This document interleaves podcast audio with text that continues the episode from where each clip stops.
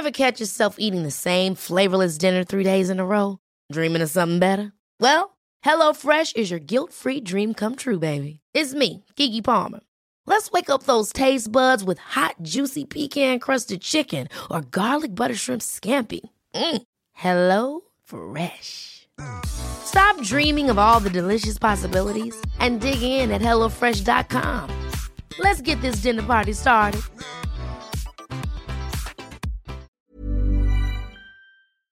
Heraldo Radio.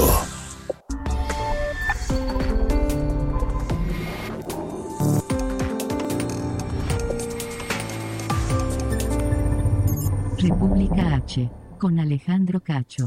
A quienes lo hacen por la radio, en las 32 esta- entidades del país, 75 ciudades, 99 frecuencias de la cadena nacional de Heraldo Radio.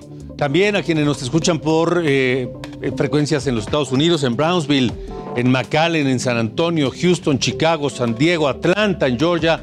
Saludos a todos y les recuerdo también que por Heraldo Televisión estamos al aire en el canal 10 de Televisión Abierta, canal 10 de Easy, de Total Play, en el 606 de Star TV y en el 161 de Sky. Yo soy Alejandro Cacho. Permítame, por favor, acompañarle la próxima hora porque tenemos mucha, mucha información. La inseguridad que no cesa en México. Michoacán vuelve a ser el foco de la atención nacional por el avance de un grupo llamado Pueblos Unidos, un grupo armado que apareció, que irrumpió en eh, Siracuaretiro o Siracuaretiro, Siracuaretiro, Michoacán, en la zona de Tierra Caliente. Mientras tanto, la guerra que nadie quiere reconocer, la guerra que está en curso en Tierra Caliente, Michoacano, entre ejército y el cártel Jalisco Nueva Generación, que dejó muertos. Pero no solamente en Michoacán, sino también hay hechos violentos en Oaxaca, en Guerrero y en Nuevo León. Hablaremos de eso aquí en República H. Y en la ruta 2022 sigue el registro de aspirantes de Morena para convertirse en candidatos a gobernadores en Hidalgo, Oaxaca y Tamaulipas. Fue el turno de Américo Villarreal, Luis Antonio Ramírez, Susana Harp, Salomón Jara y Cuauhtémoc Ochoa. Le estaremos dando los detalles. Hablaremos de Colima porque durante su visita, ayer y hoy, el presidente López Obrador dio un respaldo sin precedentes a la gobernadora Indira Vizcaíno. Como no se había visto en ninguna otra visita a ningún estado, llevó al gabinete completo para ponerse a las órdenes de la gobernadora Indira Vizcaíno en Colima. Así que eso y más, por supuesto, tenemos esta noche aquí en República H. Comenzamos.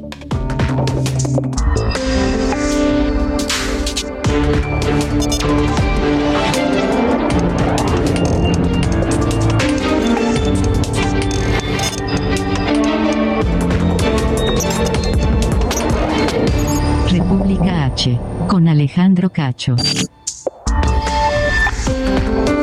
Michoacán, en República H.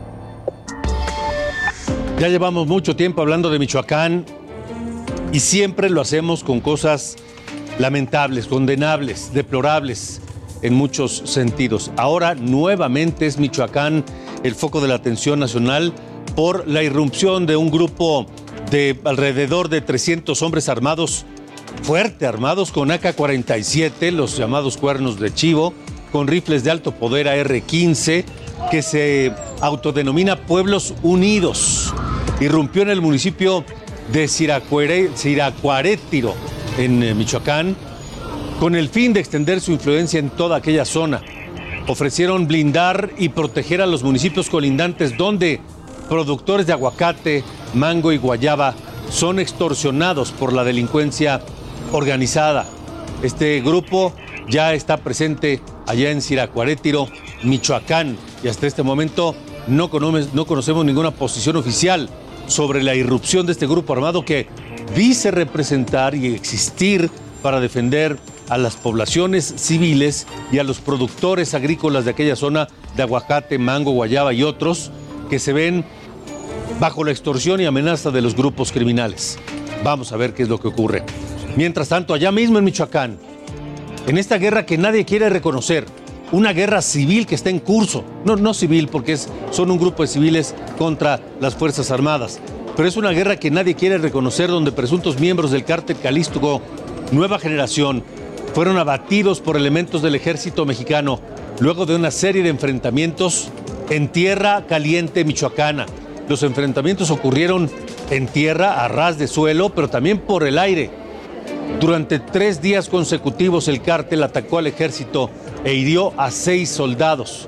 La Secretaría de la Defensa Nacional respondió con un helicóptero artillado y bombardeó desde el aire a los integrantes del cártel, a quienes les destruyó estos vehículos blindados artesanalmente y que son conocidos como monstruos, que son unas moles blindadas que utiliza precisamente ese cártel y que terminaron destruidos allá. No se conoce el número exacto de bajas en esta guerra, en esta guerra no reconocida por el gobierno, pero que se libra allá en Tierra Caliente, Michoacana. Zacatecas, en República H. Le decía que no solamente en Michoacán hubo hechos violentos, también en Zacatecas hubo un enfrentamiento entre policías y civiles armados en el municipio de Villa García. Cuatro presuntos delincuentes murieron. El reporte lo tiene completo Estefanía Herrera, nuestra corresponsal allá. ¿Cómo te va Estefanía? Buenas noches. Hola, buenas noches, Alejandro. Mm, bueno, pues para comentarte que elementos de seguridad pública pues fueron agredidos por un grupo de personas armadas mientras se encontraban patrullando en las inmediaciones del municipio de Villa García, por lo que se le repelieron las agresiones, dejando como resultado una persona sin vida, un elemento herido y al menos siete personas detenidas. Y pues bueno, además se realizó el aseguramiento de armas de fuego, vehículos, equipo táctico y granadas. Autoridades de seguridad de la entidad dieron a conocer que después de la agresión, efectivos de la Policía acudieron, acudieron al lugar en apoyo, y los cuales pues también fueron agredidos por un segundo grupo de sujetos armados.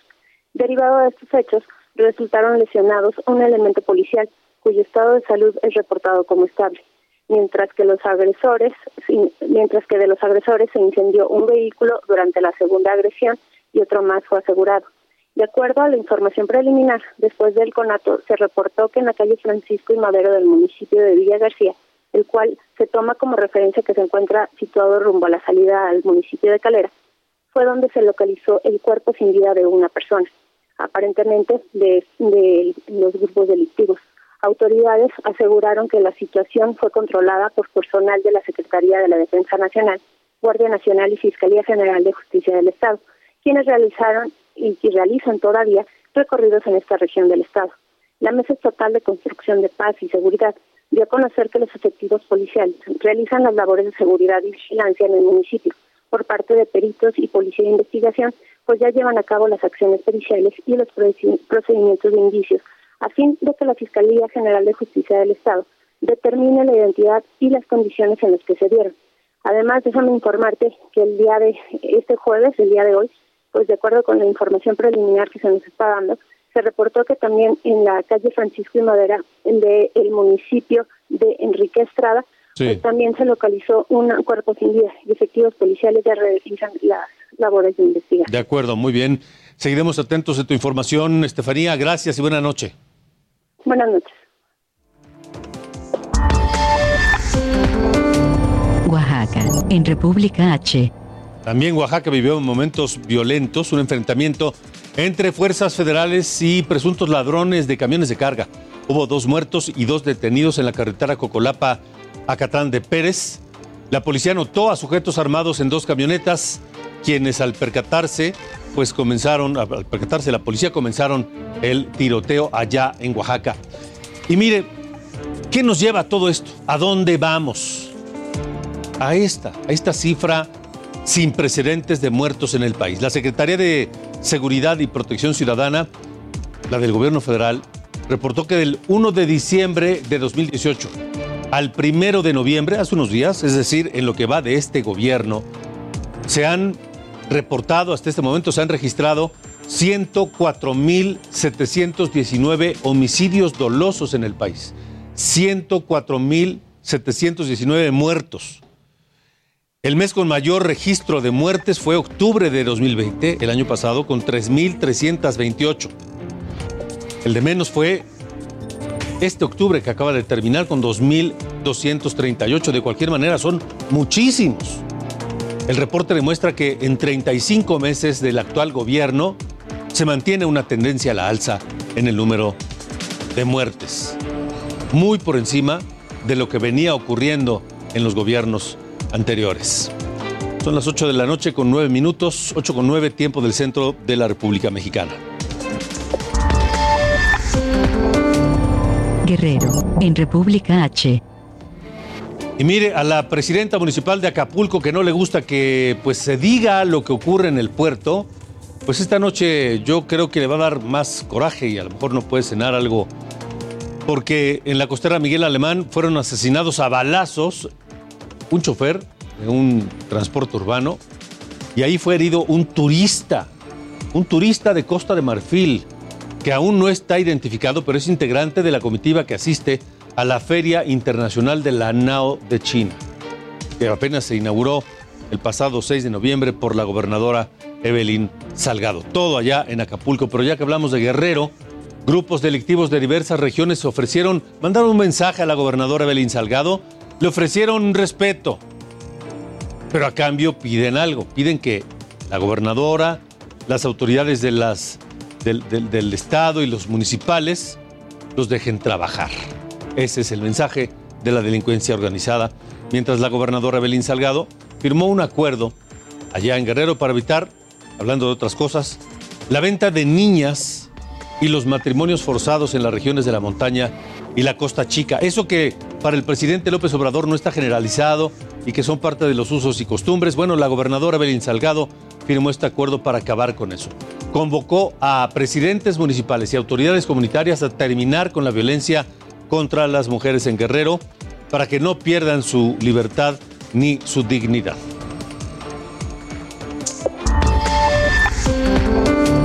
Nuevo León, en República H. Saludos Monterrey, saludos Nuevo León, allá nos escuchan por el 99.7 de FM en Monterrey.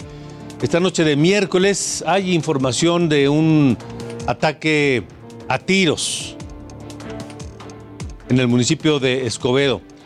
Los agresores no han sido detenidos. Y ya que hablamos de Nuevo León, octubre fue el mes con más denuncias de robos a casa habitación, robo a negocio, en fin. Daniela García, tienes el reporte. Buenas noches.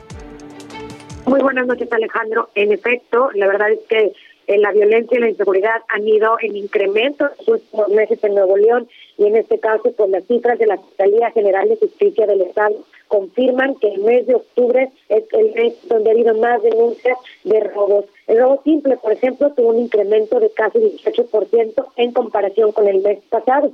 Y octubre, cabe señalar también, cerró como el mes con más casos de robo a casa habitación. Eh, hubo 252 tan solo en los 31 días del mes de octubre, dejando atrás el récord que se tenía en este año, que era 234. En comparación con el mes previo, eh, hubo 197 casos. Esto quiere decir que hubo un incremento de casi el 30% en comparación con el mes anterior al cierre del mes.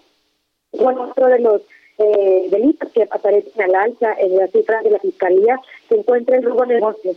Igual, eh, pues tuvo un incremento muy importante. Hubo 149 casos eh, pues en, en el mes de octubre y cabe señalar que en el mes anterior, pues la verdad es que el incremento eh, fue importante ya que eh, se llegó casi al 41%, pasó de 106 casos a 149 casos. Y ojo, estos son los casos reportados, Alejandro, sabemos que existe una cifra negra muy importante. Ah, pero por otro lado, pues también lo que informa la Fiscalía General de Justicia del Estado es que el delito de robo simple eh, se registraron 276 casos. Es un alza de casi 18% en comparación con el mes de septiembre.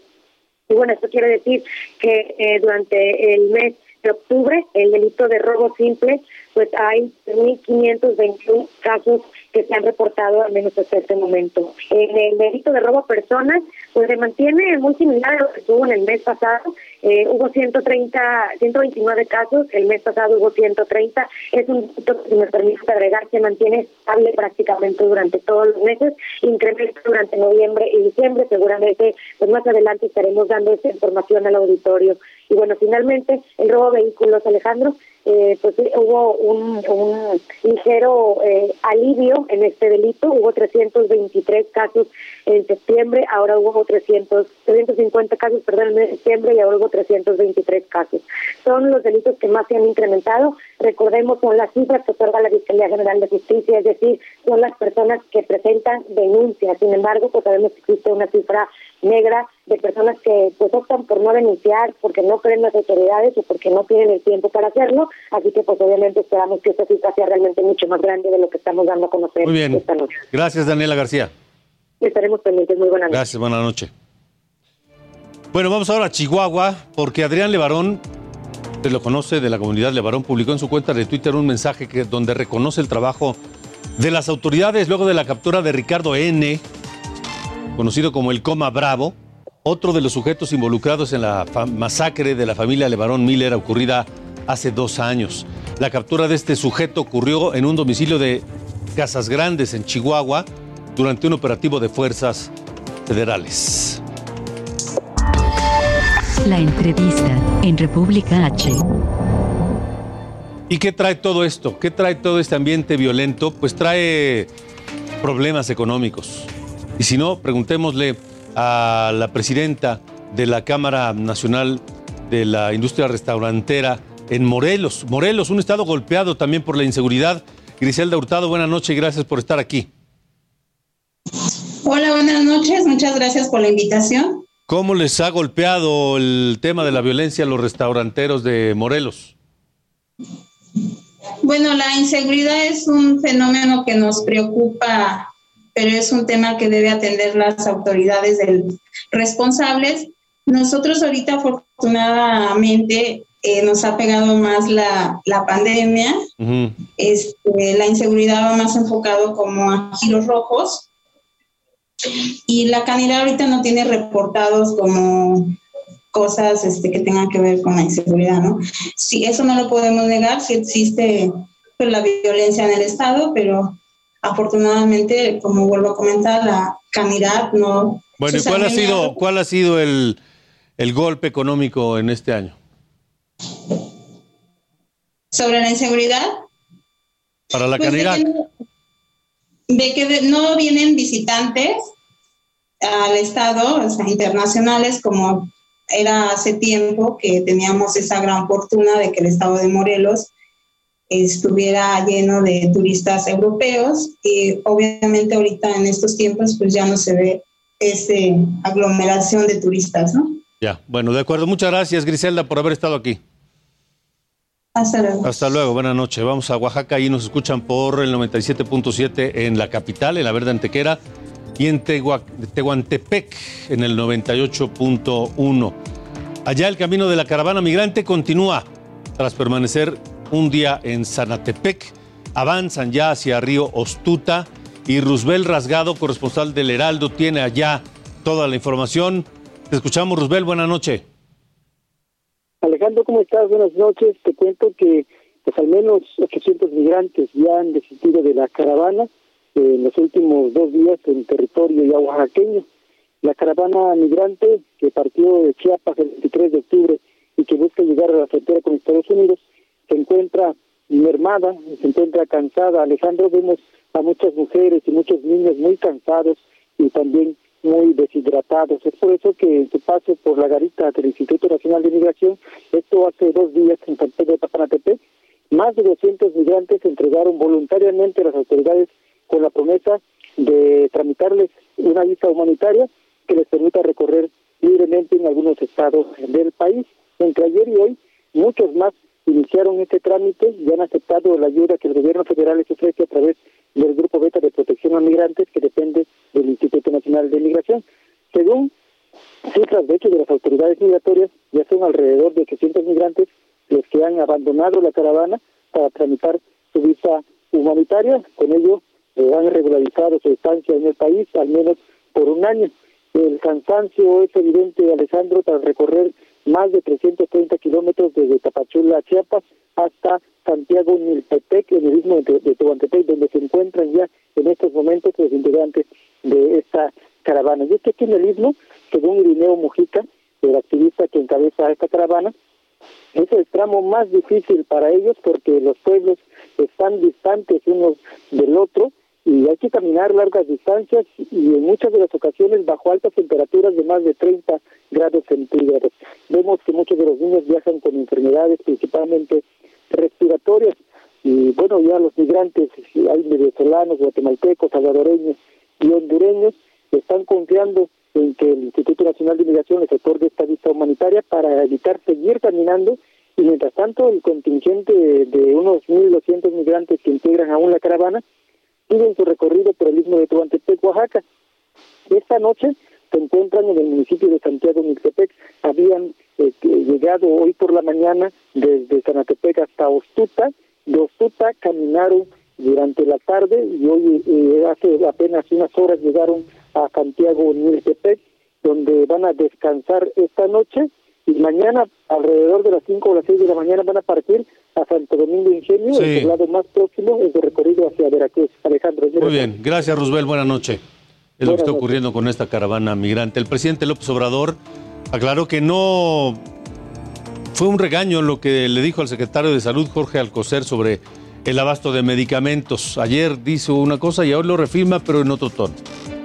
Como lo dije, se pensó que era un regaño al secretario de Salud, que es una gente extraordinaria, el doctor eh, eh, secretario Jorge Alcocer, doctor secretario de Salud, Jorge Alcocer, lo conozco desde hace mucho tiempo también, igual que Pablo Gómez, de años de lucha, sus eh, familiares, sus suegros eran abogados defensores de presos políticos. Se formó desde joven como los médicos de antes que iban a dar servicio a las comunidades, a los pueblos. Además, fue eh, escalando y es una eminencia, Premio Nacional de Ciencias, reconocido mundialmente. Bueno. Son las 8.21, estamos en República H, yo soy Alejandro Cacho y le quiero preguntar a usted que nos escucha en cualquier lugar de la República,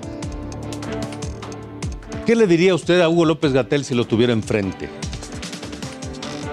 A este sujeto que primero desdeñó a la pandemia y dijo que se trataba de una pandemia no, no, no muy mortal, y que luego desacreditó el uso del cubrebocas. Y este individuo que se dice un experto, que lo tratan como una eminencia, pero es que es tan abyecto, tan arrastrado, que le dijo al presidente de la República que su fuerza era moral y no de contagio y que luego se atrevió a decir que los niños que no tienen, que reclaman medicamentos contra el cáncer son parte de, una, de un complot internacional y que participan en una telenovela política para desprestigiar a, la cuarta, cuarta transformación. ¿Qué le diría usted a ese sujeto? Pues mire, escuche lo que le dijeron hoy en la Cámara de Diputados, dos diputados del PAN, dos diputados, los diputados Fernando Torres y Carlos Alberto Valenzuela, que lo tuvieron de enfrente, solicitaron más presupuesto para vacunar a los niños y así le dijeron a López Gatel. Se tiene que dar más presupuesto para vacunar a los niños a partir de los 12 años.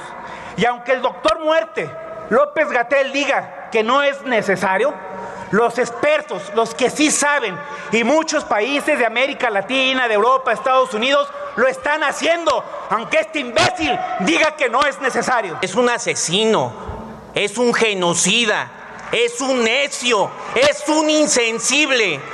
Eso es López Gatel.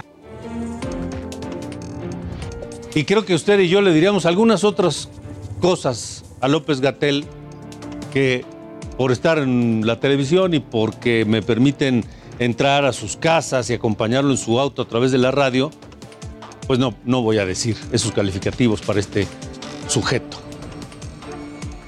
Pero bueno, en fin, vamos a una pausa, regresamos.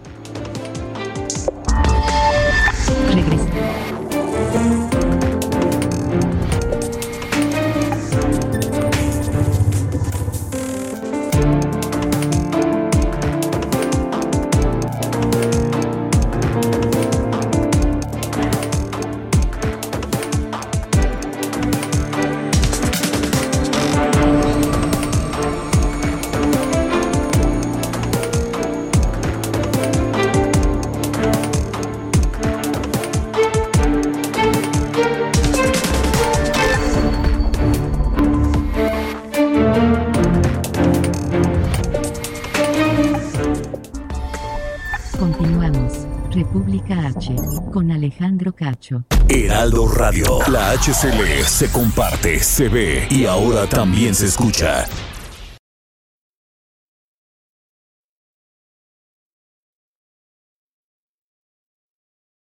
Heraldo Radio.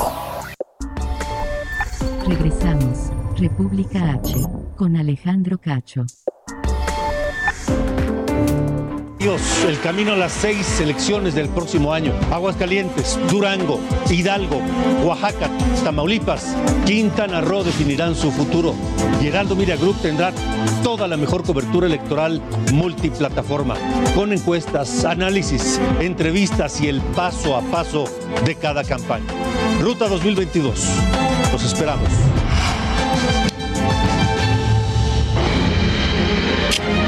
¿2022? El senador Américo Villarreal se registró como aspirante a la candidatura de Morena para gobernar Tamaulipas. Dijo que será respetuoso de la elección interna y aseguró que pondrá todo lo de su parte para que prevalezca la armonía entre quienes aspiran a esa candidatura. Y el diputado federal Gerardo Peña Flores afirmó que no se ha bajado de la elección interna del PAN para elegir candidato también a gobernador de Tamaulipas. Esto luego de que el presidente panista allá en Tamaulipas, Luis Cantú, dijo que solo hay dos aspirantes. Peña Flores insistió en que el método de selección será una encuesta y confía en que el resultado se respete. Mientras tanto, en el lado de Morena, siguen los, los registros de los aspirantes a la candidatura. Luis Antonio Ramírez, el director del ISTE, solicitó su registro como aspirante a la candidatura de Morena para el gobierno de Oaxaca. Dijo que por el momento el partido le permite seguir en el cargo como director general del ISTE. En cuanto llegue el momento presentará su renuncia para convertirse en candidato, así lo informó. Y también los senadores Susana Harp y Salomón Jara Cruz también se registraron como aspirantes a la la candidatura para gobernador de Oaxaca por Morena. Sin embargo, en redes sociales sus seguidores descalificaron mutuamente, se descalificaron con noticias falsas sobre su pasado político. En fin, ya empiezan, ya empiezan los golpeteos entre los morenistas allá en Oaxaca. Y quien mostró también sus intenciones de participar en las elecciones por el eh, gobierno de Hidalgo es el diputado federal Cuauhtémoc Ochoa, a quien saludo esta noche aquí en esta parte de República 2022. Diputado, gracias, buena noche. ¿Cómo estás, Alejandro? Qué gusto saludarte. Un saludo a. Ever catch yourself eating the same flavorless dinner three days in a row? Dreaming of something better? Well, HelloFresh is your guilt-free dream come true, baby. It's me, Kiki Palmer. Let's wake up those taste buds with hot, juicy pecan-crusted chicken or garlic butter shrimp scampi. Mm. Hello Fresh. Stop dreaming of all the delicious possibilities and dig in at HelloFresh.com. Let's get this dinner party started.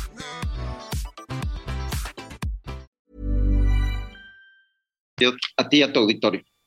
Pues ya listo para buscar la candidatura.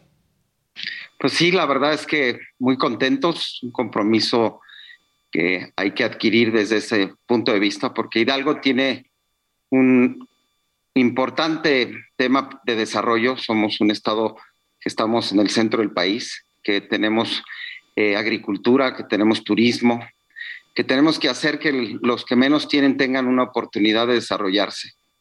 Hoy, desgraciadamente, en nuestro estado, por la falta de desarrollo, muchos eh, estudiantes tienen que emigrar a Puebla, Oaxaca, a Puebla, Querétaro, al Estado de México, al Distrito Federal, cuando Hidalgo tiene oportunidades de, generar desarrollo, de hacer que más familias tengan más oportunidades, que el campo sea un, polo de desarrollo.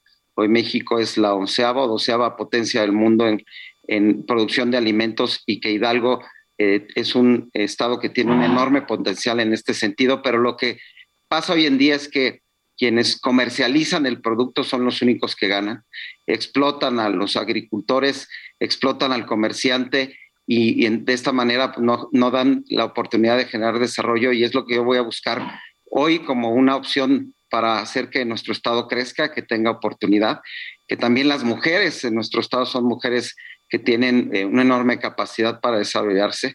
La región de Tula, que es de donde yo soy originario, representa el 52% del Producto Interno Bruto, porque están ahí las cementeras, porque está la refinería, porque está la termoeléctrica y que tenemos que detonar este tipo de actividades para que más gente tenga más oportunidades, ¿no?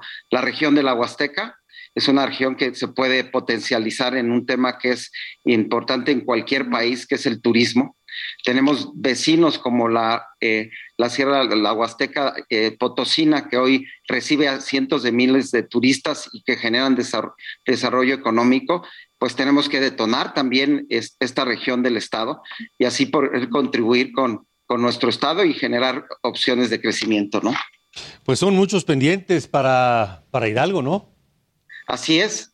Eh, eh, la verdad es que es un, una responsabilidad que hoy asumí en este registro que apliqué el día de hoy en, en el partido en Morena, que tenemos también un compromiso con el presidente Andrés Manuel López Obrador para la transformación que yo estoy seguro que va a pasar el año que entra en el 2022, pero una transformación no puede venir alejada de un desarrollo para que podamos seguir avanzando como país, para que podamos seguir avanzando como Estado.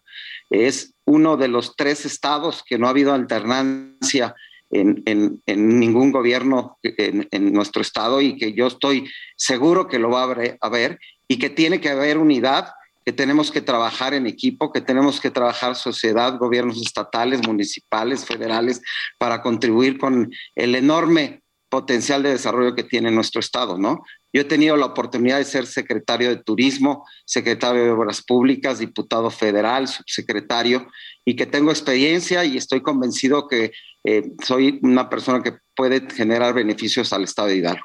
Eh, Tula, esta región económicamente la más importante del estado, em, fue duramente golpeada recientemente por el tiempo, por el clima. Eh, ¿Qué tiene pensado para, esa zona principalmente? Pues mira, efectivamente, Alejandro, es una zona que fue afectada por acciones ajenas al Estado, por la falta de planeación de gobiernos anteriores que primero hicieron lo que debe haber sido lo último, el túnel emisor Oriente y Poniente, pues hoy eh, albergan eh, millones de metros cúbicos que nos lo mandan al río Tula y que no existe la infraestructura para poder albergar más de 250 eh, millones de metros cúbicos que, nos pegaron en la zona y que inundó el centro de Tula, que afectó a miles de personas destruyendo su negocio, sus propiedades. Eh, la verdad es que fue devastador eh, y tenemos hoy una oportunidad de poder contribuir. Hoy en el presupuesto de la federación, precisamente, eh, hoy estamos en, en, la aprobación del presupuesto, hay destinados 858 millones de pesos para generar la infraestructura que se requiere para empezar a mitigar estos efectos. La Conagua ha comentado que el tiempo será de tres años para ir avanzando en cada uno de los lugares donde hoy eh, pues no se pueden albergar los millones de metros cúbicos si volviera a llover, llover de la misma manera que llovió el 5 y 6 de septiembre, que se tiene que hacer de forma paulatina, pero que yo estoy exigiendo en el Congreso también eh, que podamos generar recursos para la reactivación económica. porque pues, hoy muchas familias perdieron sus comercios, perdieron sus papeles y que hoy requerimos de reactivación económica. Hoy nos va a ayudar mucho eh, y que también estoy alzando la voz para que empresas y gente, eh, obreros, eh, carpinteros y mucho, mucha gente que tenga actividad económica pueda entrar en la construcción de o, en la modernización de, la construcción de la planta de coquizadora, el tren bala que va a pasar por ahí y de esta manera podemos ir reactivando la economía que, pues, que, tanto necesita esta región de Tula, ¿no? De acuerdo. ¿El tren bala para cuándo va a estar? Pues ¿Un, tren bala como los, como los europeos? Pues mira, es, un megaproyecto el presidente Andrés Manuel. Es un proyecto que tendrá en los próximos dos o tres años eh, la actividad de la construcción. Eh, ahí pasará por Atotonilco de, Tula, Titalaquia, eh, Tula, Huichapan, que son regiones de, mi región, valga la redundancia, municipios de mi región, y que pues, buscaré que que gente de esta región pueda contribuir y trabajar para mejorar su calidad de vida. De acuerdo. Bueno, pues, eh, diputado Cuauhtémoc ¿cuándo se va a, registrar?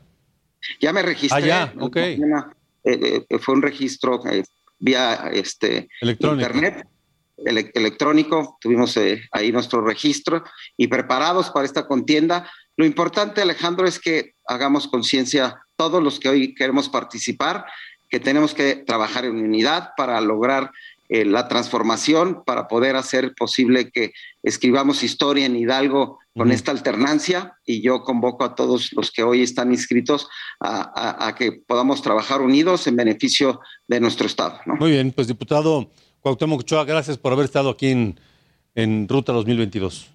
Al contrario, Alejandro, yo te agradezco el espacio y un saludo a tu auditorio. Hasta luego, buenas noches el diputado Cuauhtémoc Ochoa, uno de los aspirantes a candidato de Morena a gobernador de Hidalgo.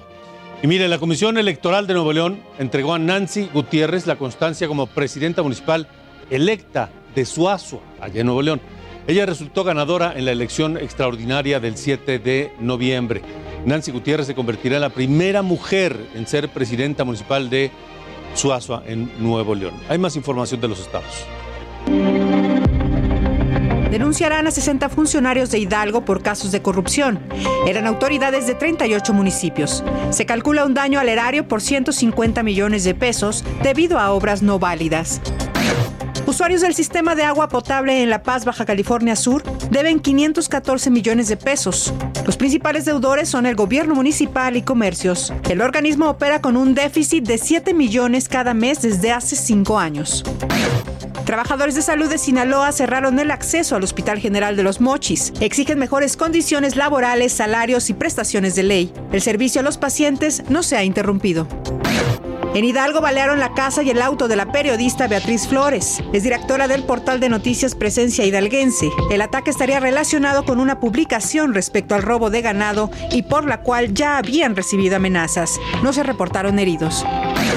Un automóvil chocó contra un camión de pasajeros en Cuautitlán Izcalli, Estado de México. Tres hombres fallecieron al quedar prensados dentro del vehículo. El exceso de velocidad sería la causa del accidente. Negaron el amparo contra la orden de aprehensión de Gonzalo Gil White. Está acusado por el desvío de 160 millones de pesos de la compañía Oro Negro. El hijo del exsecretario de Hacienda, Francisco Gil Díaz, tiene ficha roja en Interpol, por lo que es buscado en 190 países. Baja California Sur, en República H. Segundo día del foro sobre el mar de Cortés, allá en Los Cabos. Germán Medrano, tienes todos los detalles. Adelante, buena noche. Buenas noches, Alejandro. saludarte con el gusto de siempre. Y bueno, me encuentro en este momento en el Hotel Hacienda del Mar, en donde justo ahorita está terminando este segundo día de trabajo aquí en este hotel. Ya los invitados, los ponentes se irán a, sus respectivas habitaciones, otros a algunos otros hoteles. Sin embargo, eh, te comento que el común denominador el día de hoy fueron los números. ¿Cómo se encuentran los números en esta región que pretende organizarse, eh, pues también eh, en la región noroeste, al igual que la sureste? Pues en un, en un, en un potencial que puede despuntar e inclusive en materia turística. El gobernador del estado, Víctor Castro Cosío, al igual que el presidente municipal de Los Cabos, fueron los anfitriones, les dieron la bienvenida y bueno, pusieron sobre la mesa una primera idea, la cual es la seguridad que está brindando este estado para que eh, pues todos los inversionistas de esta zona del noroeste eh, pues ya presenten en una mesa de trabajo que se va a presentar el día de mañana con los gobernadores las principales propuestas. Y una de estas, una de estas propuestas de Víctor Castro es justamente la de crear un, un, un sistema de cruceros aquí en esta área del Pacífico mexicano, del Golfo, eh, del Mar de Cortés, para que se reactive la economía de muchos de muchos de los eh, de los puertos que se tienen aquí. Eh, esta es una de tantas ideas. Va a haber otra lluvia de ideas eh, de empresarios, los cuales también, pues bueno, van a externar sus necesidades y van a poner sobre la mesa sus propuestas. Eh, esto se pretende cristalizar el día de mañana en la última conferencia que se dé a conocer, donde ya va a haber respuestas y acciones concretas, que es como lo daban a conocer el día de hoy.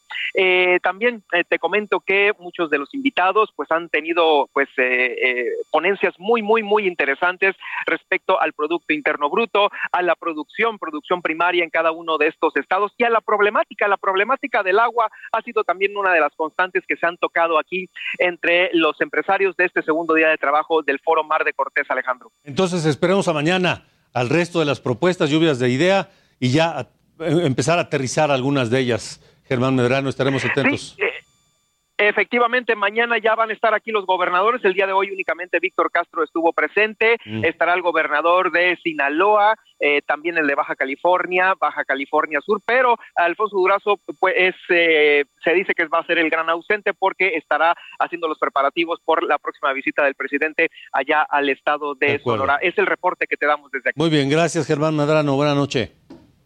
Buenas noches. Ya que hablamos del presidente y sus giras, estuvo dos días en Colima en una gira de trabajo donde le dio un espaldarazo que yo no recuerdo que le haya dado a ninguno otro gobernador, como lo hizo con la gobernadora Indira Vizcaíno de Colima. Escuche usted.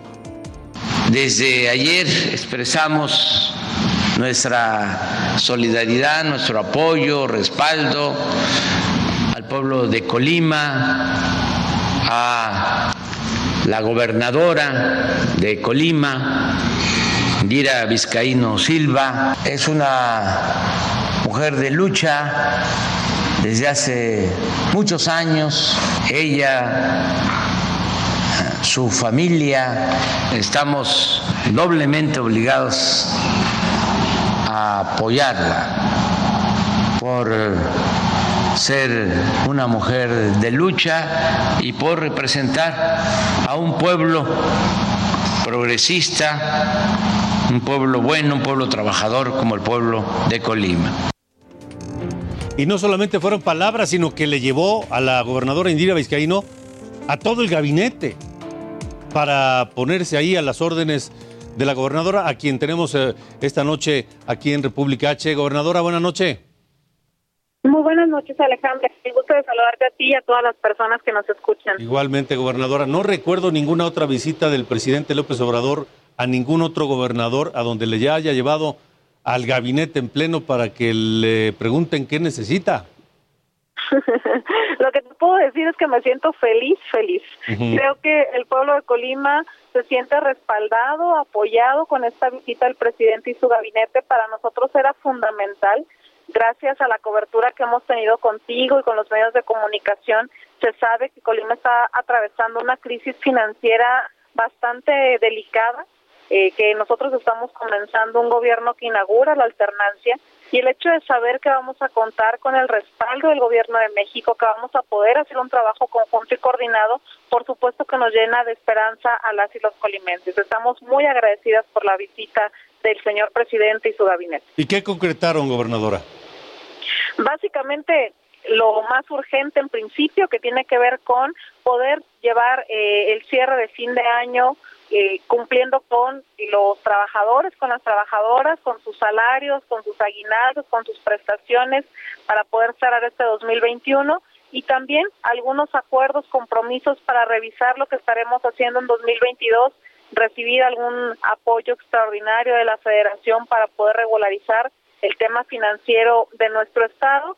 Y algo que me parece que es muy importante y significativo es el compromiso del presidente, por una parte en materia de seguridad, todo el respaldo que estamos recibiendo a la Secretaría de Marina, todo el respaldo que estamos recibiendo con la Guardia Nacional y con la Defensa Nacional, eh, que ha permitido que en los últimos meses se disminuya el índice de homicidios y la incidencia delictiva en general en nuestro estado, que desafortunadamente ha ocupado los primeros lugares a nivel nacional. Y por otra parte también el compromiso de invertir en la ampliación, en el desarrollo del puerto de Manzanillo, que el puerto de Manzanillo, yo insisto, tienen que voltearlo a ver todas y todos los mexicanos, porque es el puerto más importante del país. Por ahí entra el 70-75% de la carga contenerizada que llega a México y todo lo que sucede en Manzanillo impacta a nivel nacional, tanto en materia de seguridad como en materia de desarrollo económico. Y saber que el presidente y que el gobierno de México lo tendrán no solamente como una prioridad, sino que ya están actuando para tener acciones específicas en materia del desarrollo del puerto, es muy importante para las y los colimenses. Ahora, eh, ¿con qué, digo, evidentemente habrá trabajo coordinado con todas las áreas del gobierno federal, pero con cuáles, eh, además de Hacienda, supongo, con quien tendrá mayor eh, contacto y frecuencia de contacto? Mira, tengo la fortuna, como lo decía el presidente, de venir de, de la lucha de izquierda desde hace muchos años, de conocerme de hace ya bastante tiempo con la mayoría de las y los integrantes del gabinete. Tenemos una extraordinaria relación y comunicación con el secretario de gobierno, de gobernación. Tenemos también una gran comunicación con los secretarios de la Defensa Nacional y de Marina. En el caso de Marina, que nos ha estado apoyando de manera específica, incluso con elementos de la Secretaría de Marina que han llegado al estado de Colima y en términos generales pues también tendremos que hacerlo con aquellas áreas que impacten en el desarrollo de nuestro estado, ¿no? Con bienestar, con turismo, con economía, con todo lo que pueda significar eh, inversión y desarrollo para las y los colimenses. Ahora, gobernadora, el, el tema financiero pues se ya aparentemente está resuelto de aquí al fin de año, pero Luego vendrán ya otras cosas, lo hemos platicado antes, las inversiones, las, los compromisos. Eh, supongo que ya se están sentando las bases de eso. Sí, por supuesto. La verdad es que una parte es lo que se resolverá de aquí a fin de año, que es simplemente lo urgente, ¿no? Garantizar el salario de las y los trabajadores. Nosotros estamos ya eh, trabajando en nuestro presupuesto de egresos para el 2022, en donde estamos eh, generando una reducción importante en los gastos del gobierno del Estado. Sin embargo, soy consciente que por la crisis que venimos arrastrando aún será insuficiente. Tendremos que trabajar seguramente en la reestructura de nuestra deuda, no en el incremento de la misma, sino solo en la reestructura. Y tendremos que seguir trabajando con el gobierno de México para poder eh, resolver de manera conjunta algunas de estas problemáticas. Me llama la atención que hoy el Congreso de Colima aprobó la la Fiscalía Antitortura. Eh, ¿es, un problema importante allá en Colima? Eh, por un lado es parte también de lo que tenemos que ir trabajando en materia de sensibilización de derechos humanos en nuestro estado. Yo soy una convencida de que necesitamos aplicar los derechos humanos de manera transversal en el actual de los servidores públicos y de las instituciones.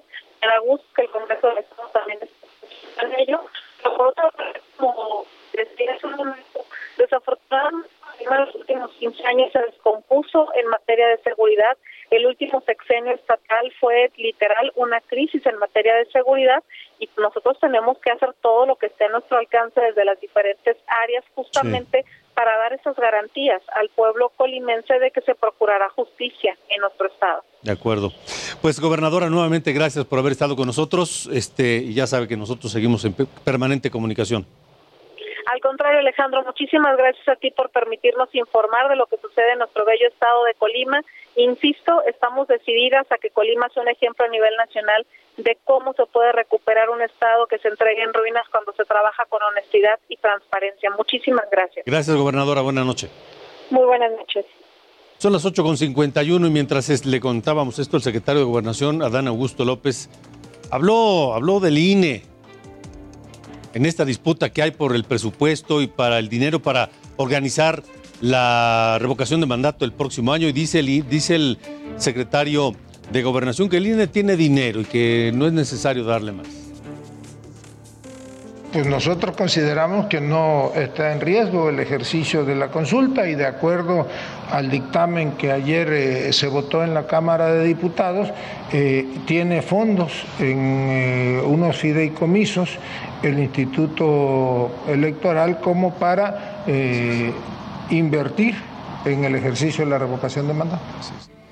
La respuesta del INE es que sí, efectivamente hay dinero en unos, unos fideicomisos, pero que ese dinero no se puede gastar en lo que le dé la gana al INE. El dinero de los fideicomisos está destinado a ciertas cosas y utilizarlo para algo más sería ilegal. Sobre esto habló Lorenzo Córdoba, el presidente, consejero presidente del INE, e hizo algunas precisiones. Ese día lo advertimos desde la máxima tribuna de la nación y hoy lo reitero con toda claridad y firmeza. Un recorte desmedido a la solicitud presupuestal hecha por el INE a la Cámara de Diputados pone en riesgo la organización de la revocación de mandato, un ejercicio inédito de participación ciudadana que el INE solo podrá convocar y organizar si cuenta con los recursos necesarios. Estoy seguro, quiero estarlo, por convicción democrática y responsabilidad institucional, que las y los legisladores serán congruentes con su compromiso democrático, con su compromiso con la ciudadanía. Porque aquí estamos hablando de derechos de la ciudadanía, derechos constitucionales establecidos en el artículo 35 constitucional. Y este debate va a seguir. Mire, antes de irnos, cerca de 300 presidentes municipales de distintos lugares del país, de todo el país, se presentaron en la Cámara de Diputados y advirtieron que más de la mitad de los municipios de la República están en quiebra. Fueron acompañados por los presidentes del PAN, Marco Cortés, del PRI, Alejandro Moreno, y del PRD, Jesús Zambrano, y exigieron que le restituyan a los municipios el dinero destinado a infraestructura, salud, agua potable, proyectos de desarrollo regional y metropolitano, entre otros. Con eso nos vamos. Gracias por habernos acompañado en República H. Recuerde que mañana tenemos una cita a las 8 aquí mismo. Por lo pronto, gracias. Yo soy Alejandro Cacho y hasta la próxima.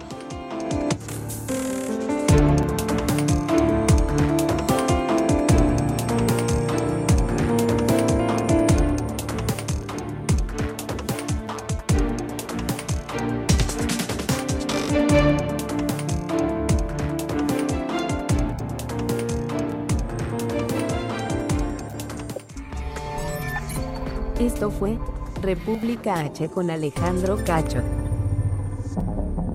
Heraldo Radio. Ever catch yourself eating the same flavorless dinner three days in a row? Dreaming of something better? Well, HelloFresh is your guilt-free dream come true, baby. It's me, Kiki Palmer. Let's wake up those taste buds with hot, juicy pecan-crusted chicken or garlic butter shrimp scampi. Mm. Hello Fresh. Stop dreaming of all the delicious possibilities and dig in at HelloFresh.com. Let's get this dinner party started.